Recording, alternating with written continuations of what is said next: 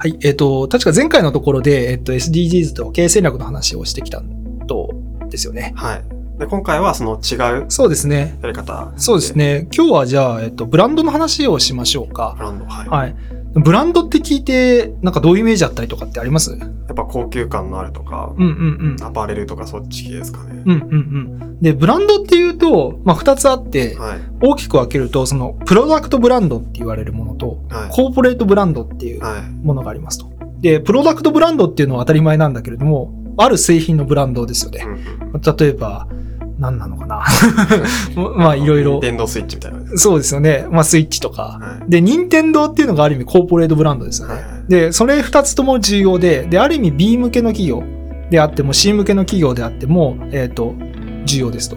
で、えっ、と、ブランディングっていう言葉使うと、なんかいろいろな似たような言葉があると思ってて、例えばマーケティングとか、はい。ああ、確かに。広告とか、うんうんあと PR とか、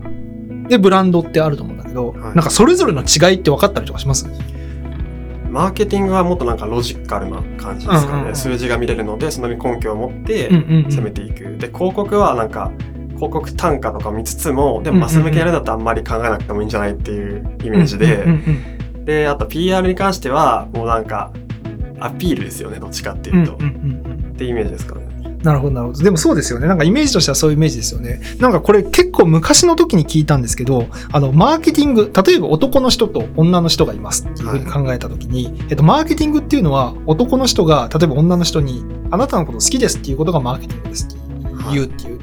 例えがあって、うんそれでなんか整理していくと意外と面白くて、じゃあそれを文脈で言うと広告ってどうなるかっていうと、好はい、きです好きです好きです言いまくるみたいな。うーん、なるほど。で、えっと、PR は好きらしいよって言ってもらうみたいな。ああ、なるほど。第三者に登録してもらって好きらしいよって。で、ブランディングって何かっていうと、矢印の向きが、今まで例えば好きですって言ってたのが男の人から女の人に言ってたとするじゃないですか。で、ブランドって矢印が逆になって、逆に女の人から好きですって言ってもらえるっていうのが、ブランディングだっていうふうに定義している人がいてつまり、ブランディングって最強なんですよ。だって別にあなたのこと好きです好きですって言ってもらう、言わなくても、向こうから言ってくれれば100発100中じゃないですか。確かで、えっ、と、ある意味、あとマーケティングって言葉を使ったんですけど、講義ではこれ全てマーケティングで指したりするんですよ。に。はつまり、なんかあの、なんだっけ、えっ、と、ピーター・ドラッカーさんっていう方、い。はい。日本でも有名な方いらっしゃると思うんですけど、マーケティングの最終最終的な目標は販売をなくすことだっていうふうにことを言ってる人なんですけど、はいつまり、えっ、と、ブランディング、あなたから好きですって言ってもらえば、別にこっちから広告出したりとか、PR 打たなくてもいいわけじゃないですか。はい。だから究極的な意味で、そのいわゆるピーター・ドラッカーさんが言っているマーケティングを実現するためには、ある意味ブランディングっていうのが、まあ、強力なツールになりますよっていう。ところがあって、で、えっと、そういう意味では、あの、ブランディングって企業経営においてすごい重要なんですっていうところなんですね。で、えっと、プロダクトブランドと、えっと、コーポレートブランドがあるっていう話だと思うんですけど、ある意味、えっと、その中でも特にエクスターナルブランドとインターナルブランドっていうのが分かれて、はい。で、エクスターナルブランドって何かっていうと、企業が社会に対する発信するブランドで、例えば IR とか、はまあ、ある意味広告とかもエクスターナルブランドだと思うんですけど、あともう一つが企業の中うん。のインターナルブランドっていうものがあってはい、これ企業文化とかカルチャーとかあるんですけど、うん意外とそっちも重要で、はい。なんで SDGs の活用についてもどこにエクスターナルブランドに使うのか、まさにその最近だと中期経営計画とかに SDGs とかって軒並み載ってるんですけど、ほとんど上場企業載ってる、載せてるんですけど、それってどっちかってエクスターナルブランドに近いんですけど、インターナルブランドだと、さっきの、あの、やる意義とか、はい。あの、その、そういう文化を作るみたいなのと、どっちかっていうと、インターナルブランドですね。採用にも。そうですね、採用にも伝えるっていうところがあって、はいで、えっと、いろいろな、あの、調査会社があるんですけど、あの、エデルマンっていう PR 会社があるんですね。はい。で、PR 会社が、まあアメリカとか、まあ、中国とか、日本でもそうなんですけど、インドとかイギリスとかフランスとかを対象に、まあ、ブランディング調査っていうのを毎年実施してるんですけど、そこでなんか面白い調査がやっていて、このサステナブルとか、まあ、こういう領域で SDGs とか、こういうことを、まあ、いわゆる考慮して、えっ、と、消費行動を行う人が、まあ、5人に2人ぐらいになったっていう風な調査報道があって、はい。これは、まあ、あの、このエデルマンの調査が本当かって話はあっても、まあ少なくともこういうふうにそのサステナビリティとか企業ブランドを、まあインターナルにしろ、エクスターナルにしろ、どういうふうに結びつけていくかっていうのは、まあ企業経営においても非常に重要なトピックうんうん。になってるんですね。なるほっで、あの、おそらくこのサステナビリティとかが、あの消費者の購買行動に、まあ、注目されてるってエデルマンの調査結果だと思うんですけど、まあ、その背景にあるのが、そもそも、私たちもそうだと思うんですけど、物を買う体験とかが、まあ、なんか結構変わってきてるなとは思っていて、はい例えば、あの、ほとんど、多分10年、20年前とかって、ほとんどのもののサービスって、店頭購入だったわけじゃないですか。はいお店に行って、そこにあるものを買っていくっていう。うんまあ、消費行動だったと思っていて、でそういう時に重要になるポイントって、まあ、家からの近さとか、あとは値段とか、まあ、あの、てなんていうのかな、あの、店舗の雰囲気とか、うんまあ、そういうもんだと思うんですよね。で、最近どうなったかっていうと、まあ、あの EC の割合ってものすごく増えていっていて、まあ、ある意味、えっ、と、コンビニとか、まあ、あの、スーパーマーケットとか、まあ、そういうのに比べても Amazon の台頭ってものすごくすごいわけで、うんそういう風になると、そのネットで購入するようになりましたと。で、ネットで購入するときってどういう風に購買行動するかっていうと、多分欲しいワードとかキーワードで調べたりするんですね、口コミとか。はいでそうすると、結局、あの、しかもそういうサービスって差別化されてれば別なんですけど、コモディティの商品だったとすると、値段とか、まあ、機能とかだと、そこまで差別化って結構難しくなっていて、そうですね。で、どうせだったら、社会にいいものとか、大体同じものであって、同じ値段で同じものが売ってたら、片や、なんかそういうものに訴求してる商品があって、片やそうじゃないものがあったら、やっぱりそういう物語とか、うんそういうものがあるしょ口コミがいいものとかに引っ張られてくるようになると思っていて、はいそういう背景でも、いわゆるそのサステナビリティみたいなものをいかにブランドとかに結びつけていくかっていうことが非常に注目されているっていうことなんですね。具体的にその SDGs に。取り組んでる方がいいってデータとかあるんですか？どれくらいのコンバージョン率が高がってるとか。そうですね。なんかあの企業によってはなんですけど、あのそういうデータをあの取ってるところが結構あって、はい。あの AB テストってよく言われるんですけど、い、わゆる何の、えーと広告とかを出したりとかすると、えーと物が刺さるかとかっていうのを結構取っていて、はい。で、えーとそこの文脈で言うと、えーとインパクト評価とか、はい。あの、そっちの文脈にもなってくるんですけど、ちょっとそれはまた別の機会に ちょっとしようかなとは思ってるんですけど、えっ、と、まあ、簡単に言うと、そのランダム化比較化試験って言われるようなもので、ランダムな人たちに、まあ、あの、A の広告を打った場合と B の広告を打った場合で、どっちのコンバージョン率が高いかみたいなものを測定していって、コンバージョン率が高いものに訴求していくと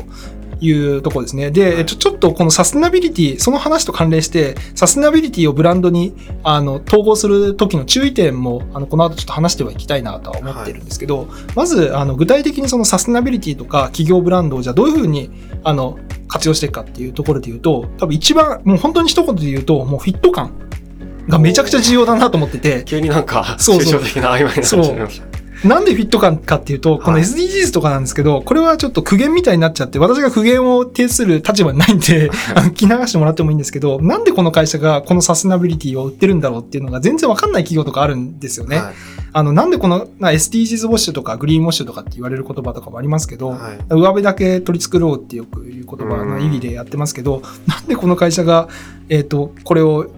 訴求するんだろうみたいな。はい。で、そういうのって結構炎上するリスクとかもあって、海外だと、某、あの、コーヒーメーカーさん、あんまり、あの、いい事例じゃないので、あの、企業名は伏せさせてもらえればと思いますけれども、はい。えっ、と、があって、で、ここは、えっ、と、まあ、当時トランプ政権ができた頃ぐらいだったんですけど、あの、CEO の方が、その、人権とか人種問題をアメリカで広く話し合ってもらいたいとはい。考えましたと。なんで、えっと、バリスタがコーヒーを渡すときに、えっと、人権問題を話し合ってくださいって語ったそうなんですよ。そしたら、そこのコーヒーショップに行った人たちが、なんでコーヒー飲もうと思ってるのに人権問題なんか語らなくちゃいけないんだって言って大炎上して、すぐ、えっと、取り組みがあ、なんかそれ見ました。まあ、割と世界的に有名な事例なんで、あの、なんですけど、こういうのも別に意図としては人権問題とかこうサステナビリティとかそういうのを議論する場としての雰囲気、コーヒーメーカーとしての、あの、を作ろうと思ったと思ったんで、思うんですけど、でもそれって、もともとある企業のブランドと全然フィットしてないから、うんあの、消費者行動としては逆に反感が得ちゃったみたいな。いうのとかっていうのは、いろいろ、あの、あって、あの、企業の広告打つ時とかにも、な、逆に炎上するみたいな、いうこともあるので、やはりそのフィット感みたいなものって非常に重要だなというふうに思っていて、で、えっ、と、あともう一つ重要なのが、フィット感とともに、誰に対してそのブランドを訴求するのか、さっき言った通り、消費者に向けたものなのかとか、うん投資家なのかとか、あとはそのインターナル。インターナルなのかとかによって多分、変わってくると思ってて、はいそれをなんか企業のブランドとかを担う人であれば、そのブランドターゲットっていう言葉使うんだけど、はい誰がブランドターゲットで、その人たちに対しては、このブランドを訴求していこうと。でも別に、ブランドターゲットが変わったら、同じ企業を語るときにも別に同じことを訴求しなくていいんですね。はいあそこはあの切り分けが非常に重要だっていうところをやっていて、あのもしあの興味がある人はですね、ハーバードビジネスレビューだったと思うんですけど、なんかサステナビリティかけるブランドみたいなことを特集してた回が確かあったと思うので、はいあのぜひそこを見てもらいたいなと思うんですけど、そこで確か出てたのがダブさんはい。の事例が出てて、いそこではその本物の美しさを本物のケアからっていう、まあ、化粧品会社ではい変わらないそのブランドコンセプトがあるんですけど、ただ、えっ、と、例えばサステナブルパッケージとかをやってるんですよね。はい。ただ、なんか消費者に向けてはこういうパッケージ使ってますよっていうのは言うんだけども、あくまでもそれって副次的なものだったりとか、あと動物権利の保護とかやってるんだけど、そういうのって別に言うまでもないよねみたいな。だうん。から全てのものを、うちはこんな素晴らしい企業です、言えばいいってもんじゃなくて、だから、その、どこの層に対してどういうブランドを掘っていくべきかっていうのを切り分けて、ただその時に一番重要なのはやっぱりフィット感。うんがましくなったりしないそうですね。なんでこの企業がこれをやるのかっていう、やっぱり必然性みたいなものがあると、ほパタゴニアさんとかが環境問題とかやってるっていうとなんかわからなくもないけれども、ど。うんうん。なんか全然関係ないところがいきなり、トヨタ自動車さんとかが例えば自動車事故の問題とかに取り組みますって言ったらわかるけど、いきなりわからないけれども、そう、なんか、い飲食 メーカーが極端な例ですけど、自動車事故に貢献してきますみたいなこと言い出すと、なんかよくわかんないなっていうふうになってくると思うので、そこのフィット感みたいなところをあの結びつけてあげて、ただ、あの、前段で話した通り、やっぱり商品の付加価値の中に機能とか価格だけじゃなくて、うん。その作られた物語であったりとか、うん。サステナビリティみたいなものはすごい注目はされてきてはいるので、うん。そこを紐付けていく。ただやっぱりフィット感があるものを紐付けていって、ターゲットを絞って、あの、打っていくっていうのが、まあ、ブランドの構築の中では SDGs の活用としては重要になってくるここまでその、ブランディングというか、うんうんその SDGs を活用して、そのマーケティングに活かしていくのが分かったんですけど、これって結構なんか大手企業というか、うんうんかなりその、具体例も結構大手企業だったじゃないですか。でそれってなんか会社のフェーズによってどういう、なんだろう、活用法があるのかとか、そうですよねもしあったら知りたいなと思いました、ね。そこら辺よくある問いなので、ではい。次回以降、そっちの話をしていきましょうか。こちらのポッドキャストではサステナビリティとか、あの、そういう将来のところをトピックにしたコンテンツを提供してますので、ぜひチャンネル登録のよろしくお願いします。